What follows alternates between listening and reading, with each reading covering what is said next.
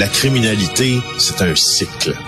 Et tu vois, le nouveau procès va se dérouler sans qu'aucun témoin ne se présente à la barre. L'histoire des criminels racontée par l'unique journaliste d'enquête, Félix Seguin. Hey Félix, je suis fasciné par cette histoire-là. Huit ans pour un viol commis sur une ado il y a 28 ans. 28 ans plus tard, on réussit à pogner le gars, à pogner la personne. C'est quand même assez incroyable. Hein? Ben, ben, c'est parce que dans tout ça, il y a des techniques d'enquête qui sont euh, qui sont fascinantes, même si le crime, euh, évidemment, lui reste reste dégueulasse. On peut quand même là, féliciter les policiers qui ont réussi à 28 ans plus tard. Et euh, il est directeur des poursuites criminelles et pénales en arrivé avec une accusation. je m'excuse, Richard, je suis en train de m'étouffer. Euh, qui euh, qui a maintenant ça va, euh, qui a réussi à, à, déposer une accusation là.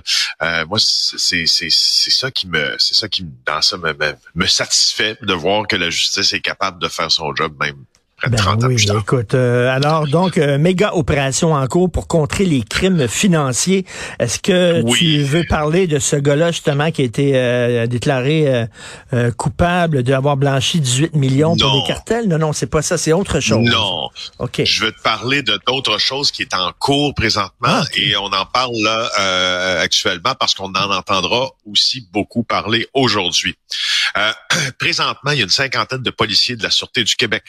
Euh, du SPVM, du service de police de Laval, de la régie intermunicipale de police de Richelieu-Saint-Laurent, qui sont en train de euh, d'arrêter une treizaine, là, une une douzaine euh, de personnes, 13 pour être précis, à Laval, à Montréal, à Saint-Laurent, à Kirkland et à Chambly. Là, je vais te dire quelque chose, tu vas te dire, mais pourquoi tu me parles de ça? Parce que c'est des gens qui sont arrêtés pour l'arnaque grands-parents. Tu sais c'est quoi l'arnaque grand-parent, vous savez c'est quoi, euh, vous recevez un appel, quelqu'un se fait passer pour votre petit-fils ou votre petite-fille, entre autres, et dit j'ai besoin d'argent, je viens d'être arrêté par la police, il faut absolument que tu déposes 1000 dollars pour payer ma caution. La, l'aîné s'exécute et il est ainsi détroussé, fraudé. Bon, euh, sauf que là, là, cette arnaque de type grand-parent, d'abord, elle, commence sur le sol québécois et les présumés fraudeurs arrêtés aujourd'hui ont détroussé pour 15 millions ben, de dollars. Des aînés de partout ici au Québec et aussi aux États-Unis. Donc, l'opération d'aujourd'hui, elle est faite au Québec, mais qui a derrière le FBI, le bureau de l'attorney général, donc euh, du Maryland, là, tout près de, Maryland, tout près de, de Washington. des procureurs aussi de l'Indiana, le fameux IRS américain, c'est le Internal Revenue Services. C'est notre, c'est l'équivalent de Revenu Canada si on veut. C'est là le IRS, c'est lui qui perçoit nos taxes là, aux États-Unis. il y a des services de police de d'Indianapolis, de Chicago. Il y a les postes américaines qui participent à ce projet-là aussi. C'est assez gros. 15 millions de dollars détroussés pour une arnaque grand-parent, ça veut dire que c'était des fraudeurs en série. Écoute, euh, les personnes âgées nagent pas dans l'argent, hein, et quand ils entendent que leur petit-fils euh, a des problèmes, ils ont un grand cœur, puis ils commencent à gratter leur fond de tiroir, puis ils sortent un petit peu d'argent pour leur donner. C'est tellement cheap faire ça. C'est cheap. Tellement minable. Et regarde qui on vient de voir arriver là plus tard à TVA. Vous verrez les images. Là, moi, je vais être en nombre d'une partie de la journée pour pour parler de ça parce que en plus d'être euh, en termes quantitatifs une énorme opération, en termes qualitatifs, il y a des gens qui, ma foi, qu'on a déjà vu dans le passé, ah. on les revoit aujourd'hui arrêtés Exemple, est-ce que tu te rappelles du meurtre qui a été commis à la pizzeria Le Sofia au quartier d'Estrante euh, sur la rive sud de Montréal, ben alors que tout le monde était attablé en profitant d'un bon repas? il y a un jeune homme qui s'est fait, euh, qui, a été atteint de plusieurs balles dans le corps, mort sur place en mangeant sa pizza napolitaine. Alors, l'accusé dans ça s'appelait Joseph Saroino. C'est un Lavallois qui, à l'époque, avait 29 ans. Il a été arrêté assez longtemps après l'assassinat qui lui est survenu en 2019 au fameux Sofia dont je te parlais. Il avait 29 ans à l'époque. Euh, et euh, la victime, c'est Francis, Éric Francis de Souza. Et là, aux surprises, euh, notre ami Joshua Sarono, qui a été acquitté du meurtre. Ça, c'est important de le dire parce qu'il a subi son procès, mais il y a un jury qui l'a ultimement acquitté de meurtre au premier degré, la plus grave accusation du code criminel. Mais là, surprise aujourd'hui, on vient le voir, menotte au point, entrée au quartier général de la Sûreté du Québec. Il vient de se faire arrêter dans l'arnaque grand-père. Attends, mais il a fait combien de temps en prison, lui, là, pour ce meurtre-là? Ben, il a été acquitté. Il a été acquitté, OK. Il a été acquitté. Incroyable. Il a été acquitté, il a été acquitté, en juin, le 12 juin 2023.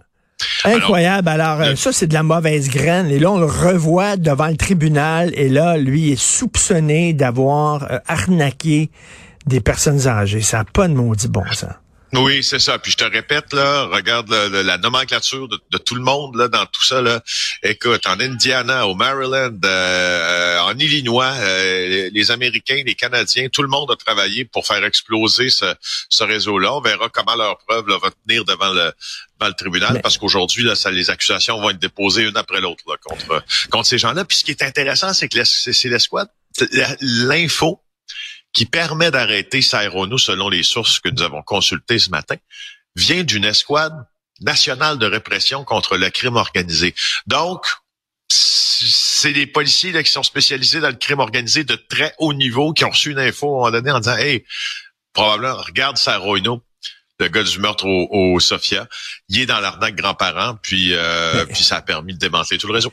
Mais écoute, le gars, là, ce jeune-là, là, qui est arrêté, là, puis qu'il avait été, euh, il avait été accusé, là, puis finalement acquitté pour le meurtre au Sofia, il était acquitté parce que c'était pas lui. Euh, il y a eu une erreur judiciaire où il était acquitté sur une technicalité, puis finalement, il y avait bien des chances que c'était lui, là. Ben, écoute, la, décision d'un jury, c'est la décision d'un jury, mais selon la théorie euh, de la poursuite à ce moment-là, euh, s'était bon avait assassiné de Souza, s'était débarrassé de l'arme, embarqué dans une voiture blanche qui a été retrouvée brûlée peu après. On a retrouvé l'arme euh, près du Sofia, sauf que Renault portait un masque à ce moment-là. Alors, le visage de l'assassin n'a jamais été vu par les caméras de surveillance du 10-30 à l'époque. Les enquêteurs, eux, avaient retrouvé des traces d'empreintes digitales et son ADN sur des pièces à conviction, mais c'est pas suffisant. vu son visage. C'est pas suffisant, ça, d'avoir des... Ben, ça devient une preuve circonstancielle parce que c'est une preuve circonstancielle assez importante, mais ça n'a pas été assez suffisant pour mener à, une reconnaissance ben, de culpabilité. Euh, puis c'est Maître Daniel Roy qui défendait euh, Renault, puis Maître Daniel Roy, c'est une avocate redoutable. Ben On va se dire ça. Donc, le gars a fait ce qu'on appelle un O.J. Simpson, c'est-à-dire qu'il a réussi à s'en sortir sans problème. Écoute, rapidement, la mafia des pâturages, peux-tu me faire ça en une minute et quelques secondes? Hey, oui, ben je oui, parce que c'est en même temps une suggestion. Ça se passe dans les Abruzzes. Les Abruzzes, la Broods, c'est si tu veux là, un peu entre Rome et Naples, mais vers la mer Adriatique, euh, du côté euh, du côté est euh, de l'Italie. Écoute, l'Europe subventionne énormément l'agriculture dans ben les Abruzzes. Et là, on vient de voir sur France Info, je conseille d'aller voir ça, un super documentaire qui affirme que la mafia a détourné près de 3 milliards d'euros eh! de cette aide à l'agriculture. Ben ça va tout dans la poche de la Cosa Nostra, la mafia sicilienne. Fascinant pour voir comment la mafia est impliquée partout. Ils ont un front de bœuf ils sont vaches. oui. écoute, méchante gang de porcs, etc. Alors, écoute, la mafia, la mafia, elle est partout. Hein. Dès qu'elle peut voir qu'il y a de l'argent à faire, ils ont réussi à détourner de l'argent. Puis tu sais, là, les agriculteurs de ces coins-là, les abruzzes, là, ils roulent pas dans l'argent. Ils ont besoin de ah, l'aide. Hein. c'est pas riche. Mais tu sais, j'imagine, là, ils ont un gun sur la tête en disant, l'argent que tu reçois, c'est dans mes poches à moi que ça va aller. En tout cas, hein, on, va, on va aller voir ça sur France Info. Merci, Félix Seguin, à demain. Salut.